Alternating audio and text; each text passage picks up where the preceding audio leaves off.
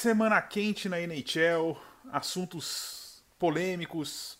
Tony DeAngelo fora do Rangers, Jim Rutherford fora do Penguins.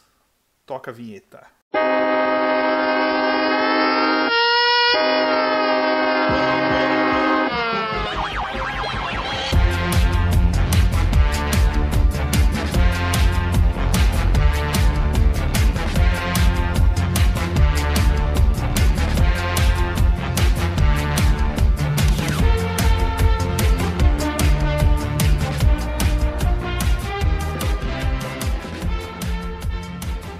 Fala galera, sejam bem-vindos ao 35º Icecast. Estamos aqui para falar sobre essa semana que foi quente na NHL, uma semana bem complexa e bem até triste na NHL. E vamos começar com os honras da casa com a Ana. Seja bem-vinda ao seu segundo Icecast. Eu não vou ficar falando toda vez qual é o seu Icecast, porque eu já estou pensando aqui, né? Eu tô falando 35º, por exemplo. A hora que chegar no 500, eu tô ferrado para falar, né? Então, esse foi o último que eu falei. Ana, seja bem-vinda. Olá, oi Vini, oi Kaique, e oi Lucas e olá ouvintes. Ah, e para deixar registrado, fora Kaique. Lucas está de volta essa semana, primeiramente. Primeiramente, fora Kaique. Eu estava com saudade de falar isso, já que me tiraram da, da edição passada, né? Nós estamos aí, temos coisas polêmicas para comentar, então vamos lá. Kaique, seja bem-vindo. Lembrando que o Lucas está fora do próximo também, né, Kaique? Ele tá, ele tá. É, suspensão uma semana sim, uma semana não para ele pelas gracinhas. É isso, uma semana agitada. Começou aí com a demissão, com o pedido de, de demissão do Jim Rutherford dos Penguins. No mais pro final da semana estourou a bomba em Nova York a bomba relógio que a gente já sabia que estava para estourar, né? A já tinha conversado sobre isso em off, como a situação estava ruim. Vamos lá, vamos falar um pouquinho dos, do que agitou essa semana.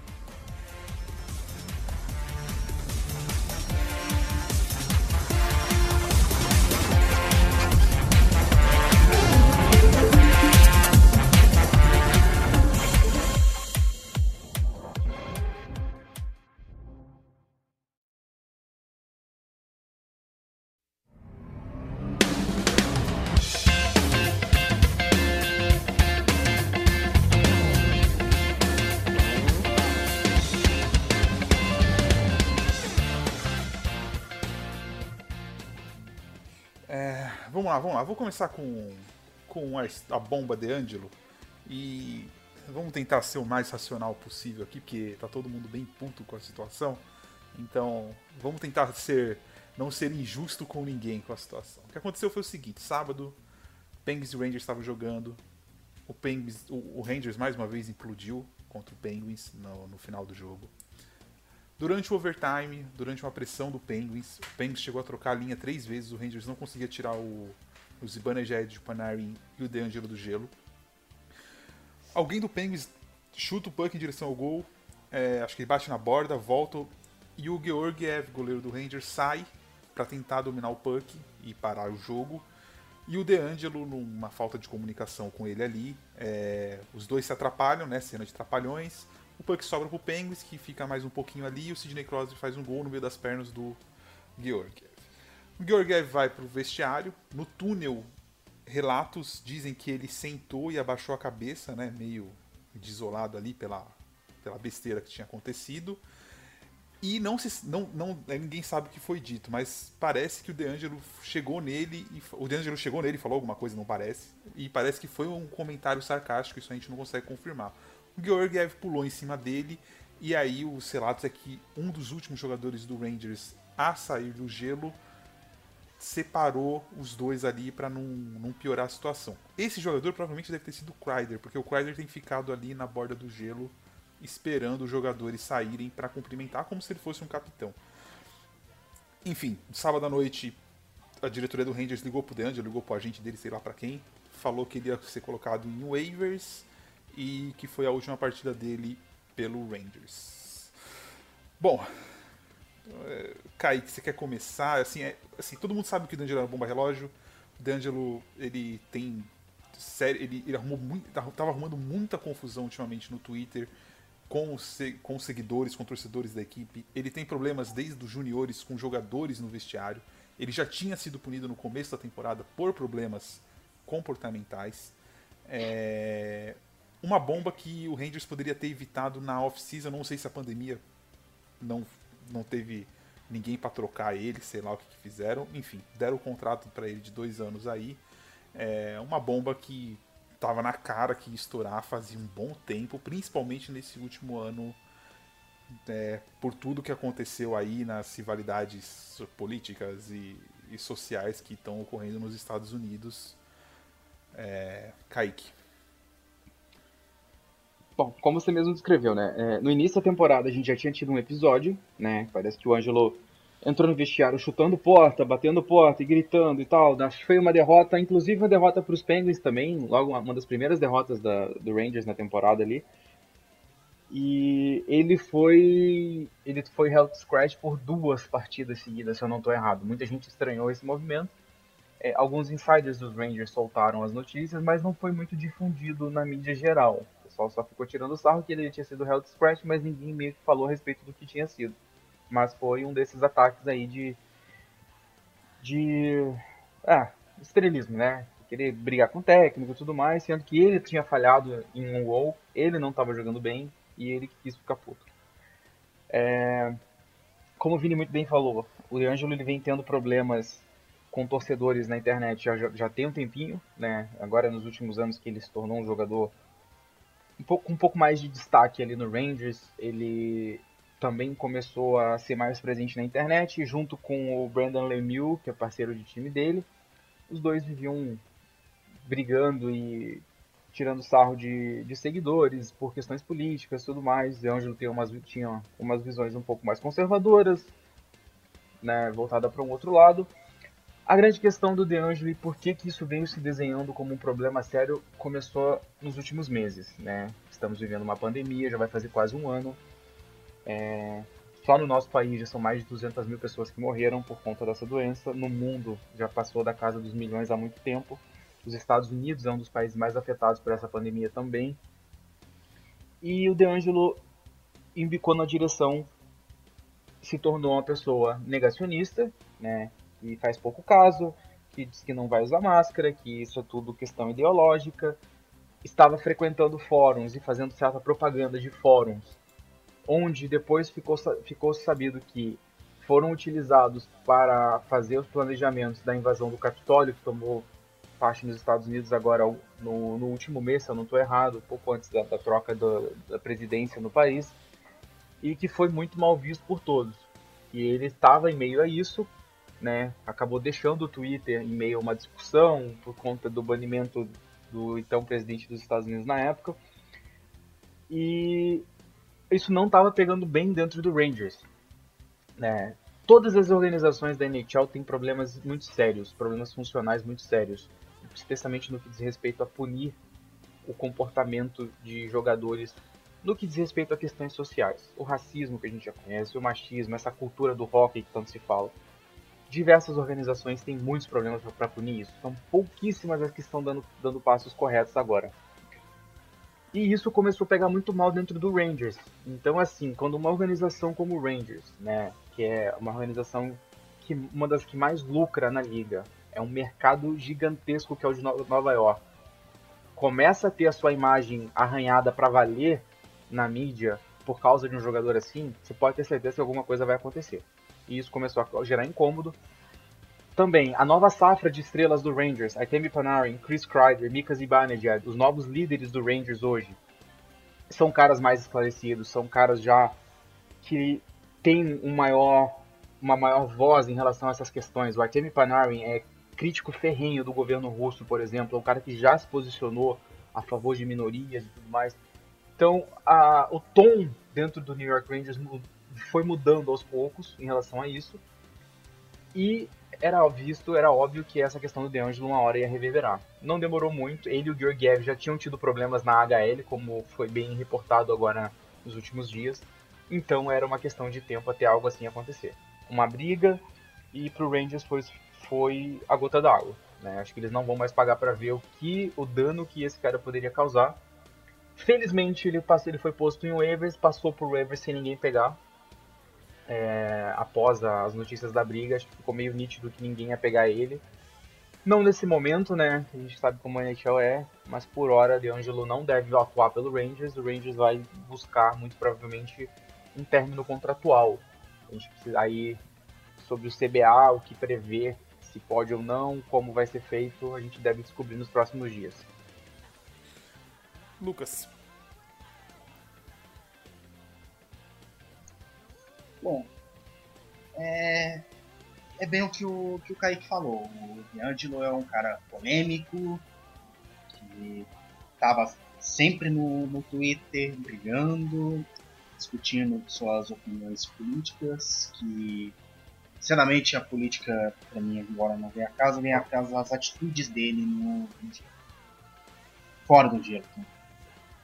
Então, quando foi o que o Kaique falou, quando o time tem a imagem associada ao que o jogador como D'Angelo faz, é, no período que a cultura está começando a mudar, nós temos a Rock Diversity Alliance, é, nós temos, desde o ano passado, tem esse movimento contra o racismo dentro do rock, para mudar a cultura do rock. E quando o D'Angelo começa a aparecer dessa forma, o time tem que fazer alguma coisa para se livrar. E a saída do Rangers foi colocar ele no waivers, ele não foi pego por nenhum time. E agora vai tentar rescisão contratual ou sei lá, um, um, realmente não não tem muitas opções o Rangers, né? Nenhum time, acho que nenhum time vai querer né, uma troca envolvendo o D'Angelo até depois desse, é, essa, desses problemas de vestiário que ele, que ele tem. Assim, uma coisa que não, a gente tem até muito cuidado para falar, porque a gente vê muito mais rumores do que notícias concretas sobre tudo envolvendo o D'Angelo.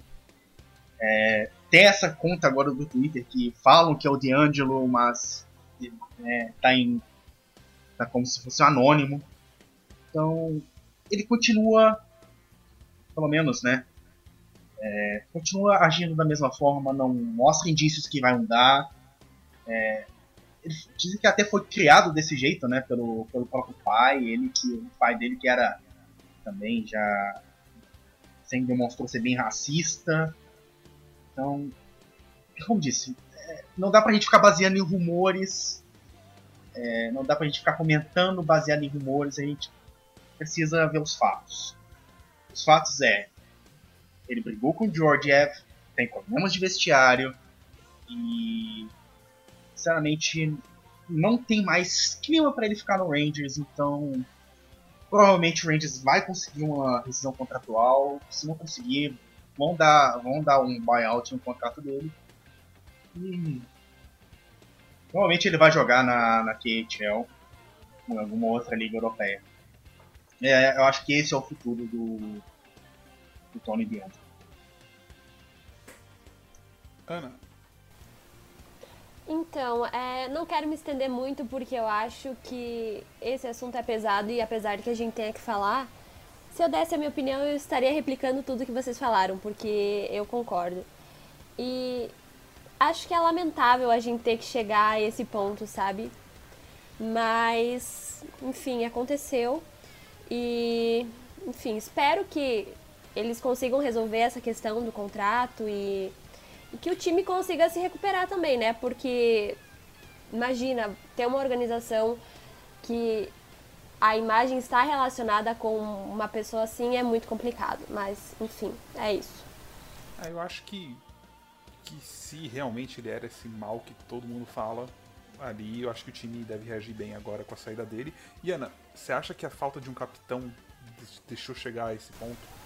É, um capitão ali, por exemplo, teria percebido eh, né, aí falando dos fatos, não dos boatos, mas teria percebido que tinha uma bomba para estourar e teria falado, galera, vamos corrigir isso aqui, porque faz três, fazem três ou quatro anos que o Rangers não tem um capitão. E é tudo muito solto, parece. Então eu fico com essa dúvida se um, talvez ali já tivesse nomeado o Chris, Chris Kreider, por exemplo, se já não teria é, esse tipo de problema não teria, não teria sido resolvido antes de estourar num, uma troca de soco no corredor do Madison Square Garden, por exemplo. É, só para deixar bem claro que a gente não tá comentando sobre os boatos justamente porque eles são boatos, né? Então, quando tiver um fato que seja verídico, a gente traz aqui. A gente não tá falando justamente por isso, né? Porque a gente tá querendo passar algum tipo de pano, jamais. Mas eu acho que nesse caso, talvez só um capitão não bastasse. Eu acho que é algo que é meio que de toda a organização, sabe? Porque isso não é de agora. E o contrato dele tinha acabado e resolveram renovar mesmo já sabendo dessas posturas, que ele trocava farpas é, com os oponentes, com árbitros, com o pessoal no Twitter. Então eu acho que não seria só o trabalho do capitão, mas sim da organização meio que no geral, sabe? Apesar de que ele já tinha sido repreendido por esse comportamento na off-season, mas não foi o suficiente, né? Passando aqui pro próximo assunto, uma coisa mais leve.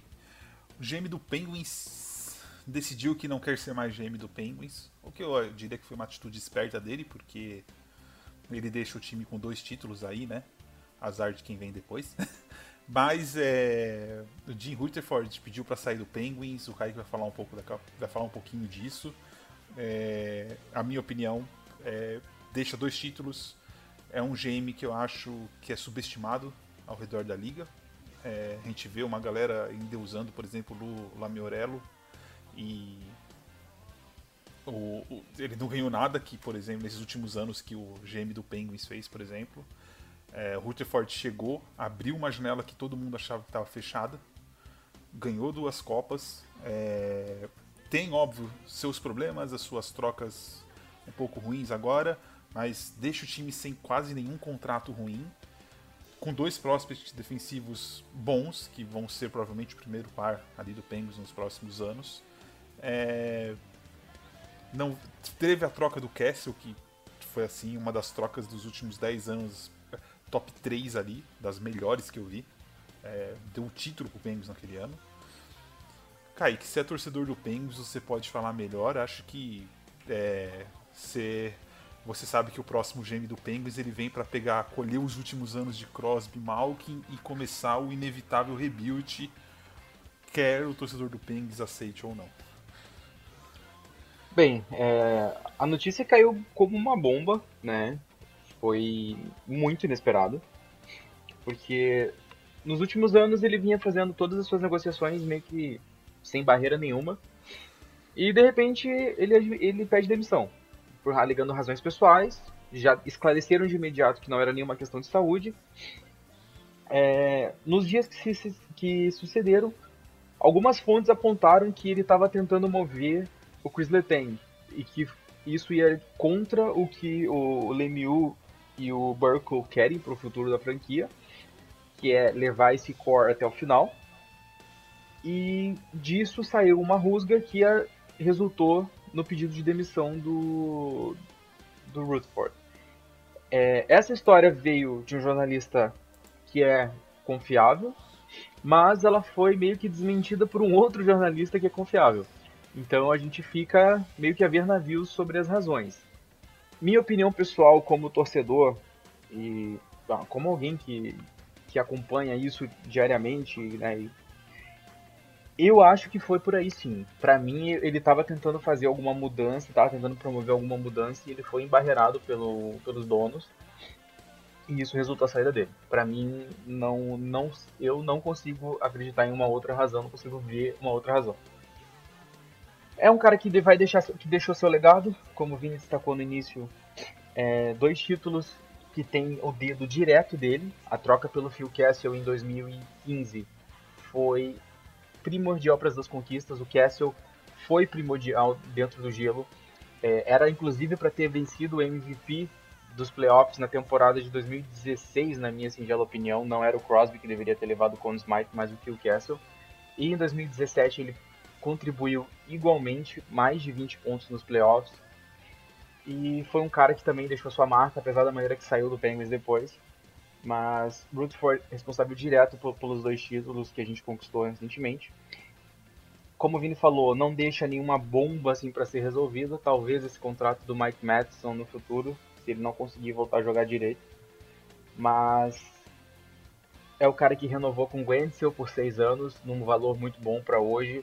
É o cara que renovou com o Joe Marino agora quatro, por 4 milhões e alguma coisa, e a gente está vendo o que o Marino está se tornando é o cara que trouxe, conseguiu o Pierre Oliver Joseph na troca que enviou o Phil Kessel embora agora no, nos últimos anos.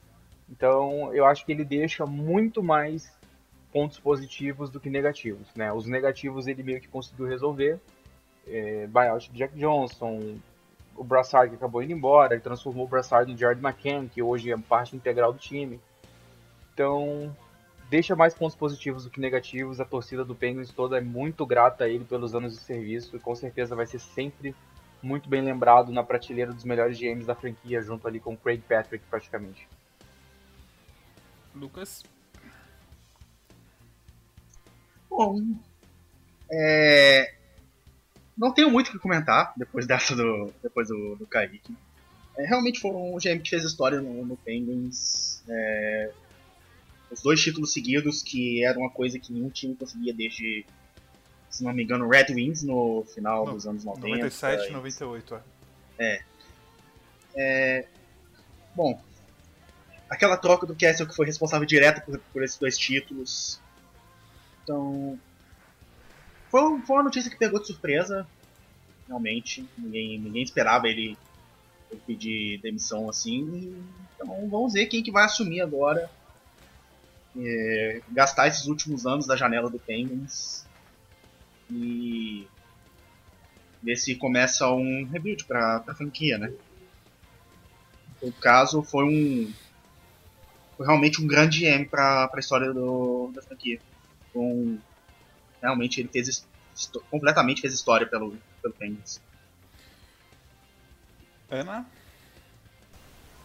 Bom, é, eu acho que esse cara realmente fez história, como vocês disseram, porque não é qualquer um que, além de ganhar duas Stanley Cups consecutivas, consegue chegar aos playoffs é, nesses seis anos, né? E ele fez aquisições que são muito importantes e bom saber que não é problema de saúde, né? E que ele também não descarta a possibilidade de voltar a trabalhar na NHL algum dia.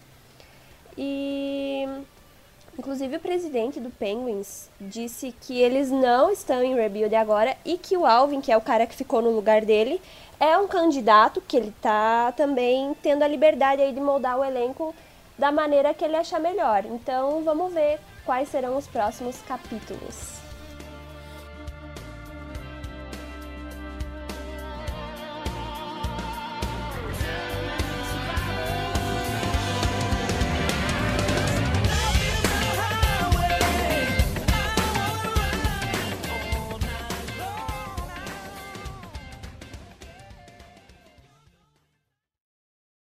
Esse podcast faz parte do site Fambonanet. Acesse fambonanet.com.br.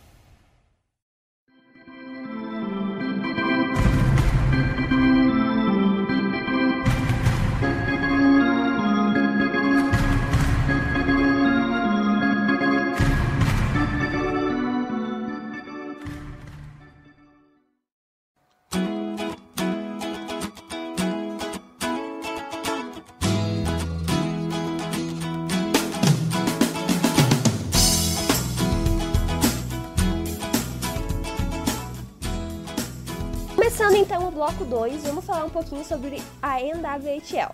No dia 28 de janeiro, as Metropolitan Riveters saíram da competição após vários membros da organização testarem positivo para a Covid.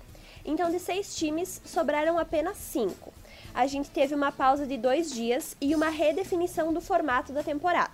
Então, de acordo com as vitórias dos jogos que já tinham sido jogados, a classificação ficou a seguinte: em primeiro lugar, as Whitecaps. Em segundo, as Whale.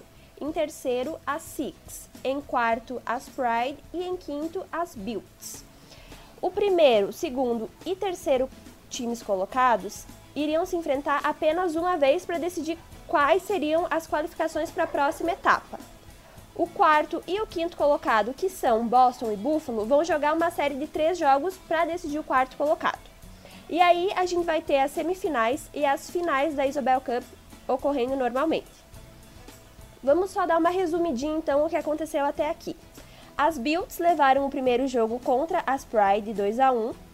As Whitecaps perderam o primeiro jogo da temporada para as Six, que inclusive já estão classificadas no primeiro lugar. E ontem, no segundo jogo, as Pride fizeram 6 a 0, forçando aí o jogo 3. E os destaques são a Makayla Grant Mantis, que é de Toronto, que fez 9 pontos e 5 gols. A Kelly Fredkin, que inclusive a gente já tinha mencionado ela no nosso Icecast passado, que é da Boston Pride, fez 7 assistências. E a goleira Elaine Chuley, que, que tem 4 vitórias e um shutout. E concluindo sobre a NWHL, de acordo com o Twitch Tracker, os jogos do dia 30 de janeiro chegaram a casa de 1.300 milhões de visualizações. Inclusive, as finais serão transmitidas na TV nos Estados Unidos. E se você quer assistir, saiba que você pode gratuitamente no Twitch da NWHL. Vamos para as perguntas então. É, Vini, vou jogar a primeira para você. O Danilo perguntou no Twitter: Qual é o melhor goalie backup da liga, na sua opinião? E para você, ele teria espaço para ser starter em algum time? É, para mim, tem dois. Um é o Hala, que até tem aqui no, no chat aqui, para quem não sabe, a gente tem um chat aqui durante a gravação. Mas eu, eu, o Halak seria a minha segunda opção. A primeira opção seria o Denko do Canucks, que para mim vai assumir a posição logo mais. É... E sim, ele seria titular em vários times, eu acho. Não, é, tal, é, acho que seria assim já. Já, já tá na posição de se tornar, tornar um titular, se não nessa temporada, na próxima. É, é um dos grandes goles pra gente prestar atenção é, nos próximos anos e é um dos goles que não tem sido tão comentado como, por exemplo, a geração russa que chegou agora.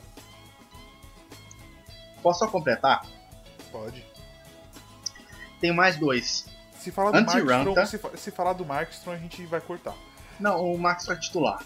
Ah, tá. Nesse caso eu não, eu não vou falar dele.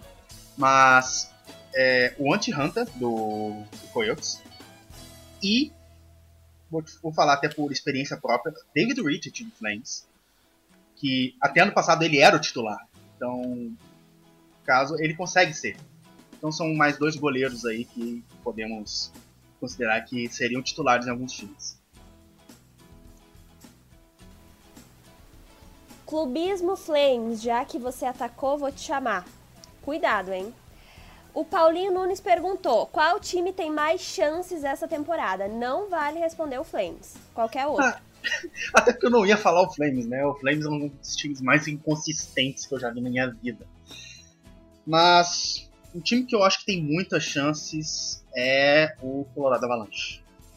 Para mim, ele é o para mim é o favoritaço. Acabei de zicar. Mas para mim o Avalanche é o favoritaço essa temporada. É o time, para mim é o time a ser batido. É... Tem, tem também outros, né, como o Tampa Bay Lightning que vai ter o reforço do do Kucherov no, nos playoffs. E também tem o Vegas Golden Knights, né? Mas para mim o time, um grande time se chama Colorado Avalanche pois eu fico muito feliz que você zique o Colorado Avalanche e os Vegas Golden Knights. E a última, Kaique, o Ricardo, que está começando a acompanhar a NHL esse ano, quer saber se é comum acontecer zebras na NHL e que time você jogaria aí que poderia ser uma zebra legal para essa temporada?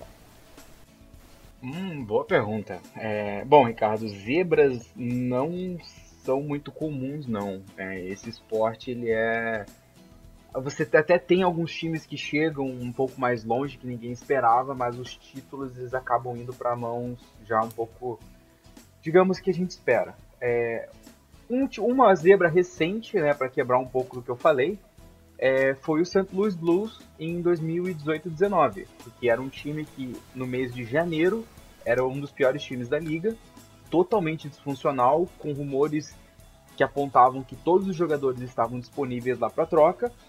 E com uma troca de técnico, arrumou-se a casa e o time fez uma corrida espetacular de janeiro, que já é quase metade da temporada regular, chegando aos playoffs e vencendo a Stanley Cup. É, mas não é algo que acontece com muita frequência, não. Para esse ano, a gente tem alguns times. Esse, essa é uma temporada muito diferente, né? Um incomum onde diversos times não tiveram a condição de se preparar como normalmente. Então é muito possível que a gente tenha alguma zebra chegando, né? Mas assim, eu acho que você poderia ficar de olho aí. Longe de chamar de zebra exatamente, mas é um time que ainda está em evolução. O Vancouver Canucks voltou a jogar bem nessa última semana.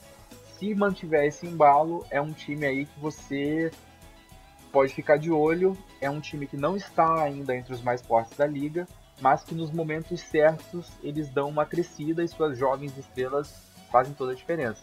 Então esse aí é um time para você ficar de olho que não está entre os favoritos, mas que pode fazer um barulhinho lá na frente na hora dos, dos playoffs. É só concluindo, Kaique, talvez na divisão do Lightning ali, que tem o Lightning totalmente favorito e vários times meio perdidos ali, pode ser que saia ali um, alguma zebra, porque é, é muito difícil repetir. Então, se, é muito, se a gente for pela lógica, é muito difícil repetir, alguém eliminaria o Lightning, automaticamente seria uma zebra ali, né? Já que poderia estar numa final de conferência. Sim, é. As, ze as zebras, no caso, ainda respondendo o Ricardo, elas costumam ocorrer nos primeiros rounds. Né? Nos, nos primeiros rounds de playoffs, assim, você costuma ter. Vou te dar um exemplo também na temporada 2018-19. O Tampa Bay Lightning fez a melhor campanha regular da história, empatado com a do Detroit Red Wings do começo do século 21, se eu não me engano, ou do final do século 20. E um time favoritaço, o mais forte da liga, enfrentou um time muito inferior, que era o Columbus Blue Jackets, e foi varrido, perdeu quatro jogos seguidos numa melhor de sete e eliminado no primeiro round. Essa é, que eu consigo me lembrar, a maior zebra de, em muito tempo dentro da NHL. Então você vai ver essas zebras ocorrerem no primeiro round, no segundo, dali para frente já é um pouquinho mais complicado, mas elas podem ocorrer, é claro. Teve o Los Angeles coisa, né? Kings contra o Canucks, né? Aquela temporada pós, pós-final do Canucks, que eles foram President Trophy, Trophy Winners. 2012? Kings, 2012. O Kings é, classificou em oitavo. oitavo. É, e eliminou o Canucks, acho que foi, se eu não me engano, 4x0 ou 4x1. Só, só uma coisa, essa do, do Lightning que o Kaique falou, é foi a primeira vez na história que um time vencedor do President's Trophy não ganhou nenhum jogo de playoff. É, um outro que eu lembro aqui foi o Ottawa Senators, né, em 2016. 16, 17. 16, 17, que chegou até a final, né? Final de, ah, de conferência. é, mas pegou ali também. Pegou um caminho. É, pegou um caminho fácil, pegou, mas. Pegou um Rangers bem zoado, pegou. Acho que não, não lembro quem foi a primeira rodada. A segunda rodada pegou Boston. um Rangers bem mais. Bem, é, então. O Rangers bem mais ou menos. Aí quando pegou um time forte, que eu acho que aí foi a surpresa, que foi quando eles pegaram o Penguins, eles conseguiram levar pro jogo 7. Mas assim. É... Segundo overtime do jogo 7. É... Não, beleza, mas assim. É... na hora que valeu, o time mais forte ganhou, entendeu? Assim, eu acho que o caminho foi. Não foi aquela coisa. Os times que eles pegaram antes, eles não eram tão mais fracos que os outros times. Teve o Hurricanes também, acho que foi na mesma temporada do. do Blue Jackets chegou até a final de, de, conferência, passando por cima do Capitals. Acontece. Até a final de conferência então, acontece. Então, é, a questão é... do Hurricane, mas o Hurricanes naquela temporada, ele já é um time que já vinha numa crescente com peças novas, né? Então assim, já, eu não consigo considerar como se fosse uma zebra, até porque o Capitals já era um time mais envelhecido. É, mas concordo, pode entrar dentro nessa também. Ana, lembra de alguma recente assim que te chamou a atenção? Olha, minha memória é péssima. Então, infelizmente, não vou poder contribuir. Bom, então com isso a gente fecha esse SCast. É, espero que semana que vem estejamos mais animados com as notícias, que não tenhamos bombas no meio do caminho. Bom, vou começar com a, com a apresentadora aqui, Ana. Muito obrigado pela presença, segunda SCast, está mais à vontade. Já temos sessão de erros suas agora, não vai sair lesa. Muito é. obrigado. Obrigada a vocês, espero que tenhamos assuntos mais leves no próximo. E a gente recebeu algumas perguntas sobre funcionamento do jogo e a gente não respondeu aqui porque temos essas perguntas explicadas em formato de vídeo no nosso Instagram, é, no nosso IGTV. Então acessa lá, é NHL Brasil Oficial e até a semana que vem. Lembrando que o Instagram está na descrição do Icecast, então é só vocês clicarem lá que já vai direto para a página. Lucas, seja é. bem-vindo de volta e mais uma semana de geladeira. É, mais uma semana de geladeira, mas os fãs eu vou explicar. É... Meu semestre da faculdade voltou, eu tô na correria para formar, então por isso eu tô alternando, eu pedi para alternar semanas, né? Então não é, não é, não é a geladeira de fato, realmente foi, foi um pedido meu para me concentrar mais e informar. Em todo caso, fora Kaique, não, não pode faltar, né? Então, obrigado por escutarem e até a próxima. Kaique, daqui 10 minutos a gente vai jogar COD, mas se despeça e R antes, por favor. então é isso, mais uma semana pros, pro livro dos recordes que a próxima seja mais tranquila, cheia de boas notícias, cheia de gols dos jovens jogadores que estão fazendo essa temporada ser muito divertida pra gente. Lafreniere, por favor. Lafreniere deixou o primeiro, sofrido, mas deixou. Tim Stutzel marcou mais um.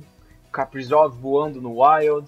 Dylan Cousins em Buffalo. A nova Pierre, geração. Pierre Oliver Joseph Pierre Oliver Joseph. Ah, que delícia. E hoje, e hoje nessa segunda, nessa segunda, ele vai estar no primeiro pareamento da defesa com Joe Marino.